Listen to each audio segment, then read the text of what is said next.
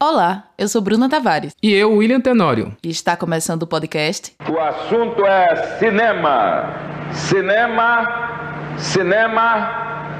O assunto é cinema. Então, o cineclubismo eu relaciono muito com isso, que era um afã, um desejo de conhecer o cinema, de se preparar para saber analisar um filme, como se analisa um filme. Eu já conheci o Cineclube funcionando, o Vigilante Cura. Depois da exibição tinha o Cine Fórum, que era o debate em torno do filme. Eles faziam uma reunião para um grupo pequeno. Era uma minoria, tinha pessoas que não ficavam para o debate. Era uma coisa mais de, de elites culturais, entendeu? Vamos falar sobre Cineclube. Cineclubismo é uma das atividades de difusão e formação do cinema, que tem um poder incrível de aproximar pessoas. Ele cabe em qualquer espaço, na garagem, num galpão, num jardim, numa biblioteca, num beco, na escola e em tantos outros lugares.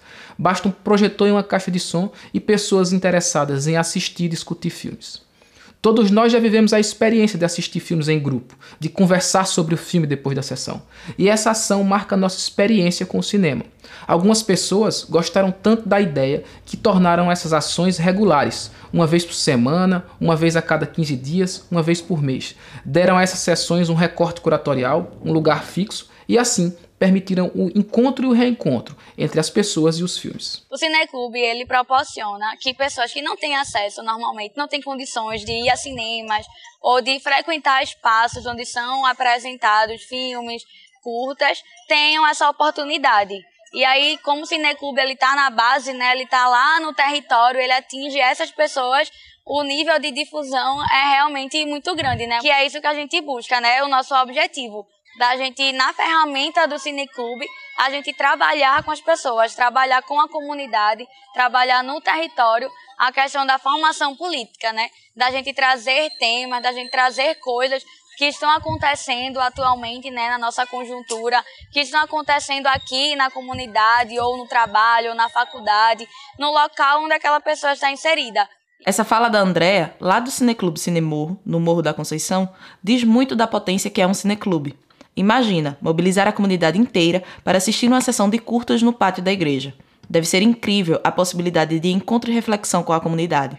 E assim como o Cinemorro, o estado já teve mais de 50 cineclubes em atividade. A mobilização era tanta que surgiu a FEPEC, Federação Pernambucana de Cineclubes, como explica a cineclubista Ianara Galvão. A Federação Pernambucana de Cineclubes, a FEPEC, ela foi criada né, em 2008 e durante o primeiro Festival de Cinema de Triunfo, é interessante pensar que é num momento muito profícuo do audiovisual, né? É, a partir de 2003 começa tanto, tanto é, políticas públicas voltadas para o setor começam a se descentralizarem, quer é pensar, pensar nisso também, se fortalecerem, crescerem. O movimento cinecubista também nacional começa a se rearticular. Então a FEPEC é muito é, a criação da FEPEC tem toda, toda a relação né, com esse movimento. Um ponto importante para a gente pensar é o impacto que o cineclube pode causar na vida das pessoas. Muitos dos realizadores e realizadoras de Pernambuco defendem a experiência cineclubista como uma forma de alimentar a criticidade e a criatividade. Marcelo Pedroso, Paulo Caldas, Kátia Menzel, Kleber Mendonça Filho e o próprio Jomar Muniz de Brito, que a gente ouviu lá no começo, já foram cineclubistas e defendem a atuação dos cineclubes. Foi também através de cineclubes que muitas pessoas puderam acessar filmes nacionais e fora dos circuitos de cinema. Já é sabido que boa parte das cidades brasileiras não tem salas de exibição, e diante da desigualdade social crônica que o país vive, é muito difícil para algumas pessoas frequentar os cinemas de shoppings. Assim, os cineclubes garantem uma circulação maior das produções e a aproximação com o público. Eu acho que a importância de um cineclube no interior do estado é a possibilidade de, de dois pontos muito importantes. Eu acho que é primeiro oferecer uma atividade cultural, sendo bem generalista, oferecer uma atividade cultural para as pessoas. Fora isso, eu acho que é a possibilidade de, de estímulo e de incentivo a um olhar crítico, de um pensamento, de um pensamento político, um pensamento é, social porque o Cineclube ele fala muito também sobre a sociedade, sobre é, o contexto histórico no qual ele está inserido. Walter aponta para a articulação e o papel dos cineclubes em cidades do interior. Ele que integra o cineclube Evalovara, em Vitória de Santo Antão, na zona da Mata Norte do estado. A estratégia dos cineclubes também tem feito diferença nas escolas. Com a sanção da Lei 13.006, que trata da obrigatoriedade da exibição de filmes nacionais nelas, o cineclube tem sido uma alternativa para cumprir a legislação embora muitos apontem para a dificuldade de acessar os filmes e preparar os professores para garantir o cumprimento. O professor João Luiz de Almeida aponta. Existem alguns projetos que podem ser acessados através da internet, como por exemplo o Curta na Escola, do Porta Curtas Petrobras, que é um projeto que desde 2005, 2006 disponibiliza cerca de 300 filmes em curta-metragem, todos eles nacionais, já focando nos conteúdos. Por exemplo, português, matemática, história, e ao mesmo tempo dando para o usuário, que é o, estudante ou o educador, a possibilidade de localizar esses recursos por nível de ensino, ensino fundamental, ensino médio. Assim como o portal, mostras, festivais e realizadores disponibilizam seus filmes para os cineclubes, por entenderem a importância desses encontros para a reflexão e o papel do audiovisual na construção de imaginários. Algumas dessas experiências já podem ser sentidas nas escolas. A gente se interessa muito quando a gente encontra outros filmes diferentes, e principalmente aqui do Brasil e do Nordeste. A gente pode verificar a realidade deles muitas vezes e poder discutir, além de torná-los críticos. Está provado que os cineclubes são a porta de entrada para o mundo audiovisual. E com a lei, a ideia é que o número de cineclubes avance cada vez mais.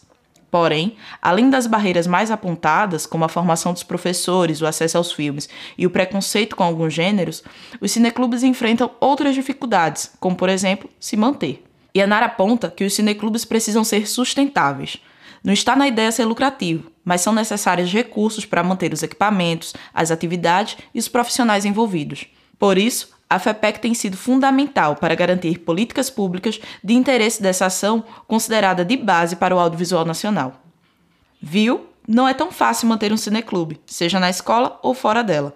Mas tem muita gente que não vai parar, que não quer parar, porque o papel de cineclubes na cadeia produtiva do audiovisual vai muito além do que a gente imagina, como explica o próprio Walter. Existe uma dificuldade enorme na manutenção dos próprios cineclubes, de como vai se financiar, aonde vai ser realizado e também de divulgação, de como chegar a outros públicos, como quebrar a barreira da internet, como é, chegar às pessoas que às vezes nem têm ideia do que é cineclube, mas que gostariam de ver um filme. Se pensarmos o quanto de filme é produzido e circulado em festivais, mostras, é, circuitos paralelos, então a gente tem uma dimensão mais ou menos do que está fora, da quantidade de coisas que está fora. Porque se você for no Shopping A, Shopping B, Shopping C, as salas têm geralmente os mesmos filmes. Tirando a cota nacional, que é um, uma determinação por lei, a gente tem pouco espaço para filmes é, de produção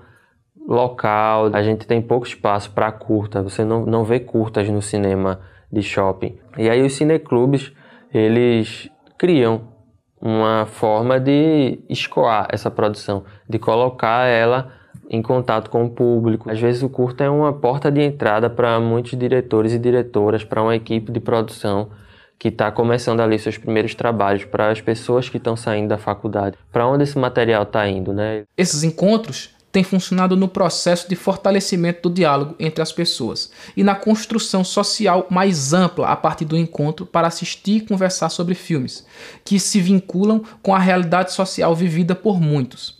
E aí, se anime montar um cineclube? O primeiro passo para formar um cineclube é juntar essas pessoas que estão interessadas né, em participar. O podcast O Assunto é Cinema acaba aqui. Mas antes de encerrar, mais uma dica para o seu cineclube. Pensa na programação, quais os tipos de filme que você gostaria de assistir e discutir com o público.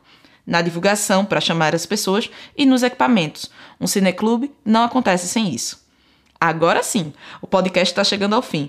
Os áudios e referências utilizados nesse episódio estão na descrição e recomendamos demais que vocês assistam as entrevistas completinhas para se inspirar também.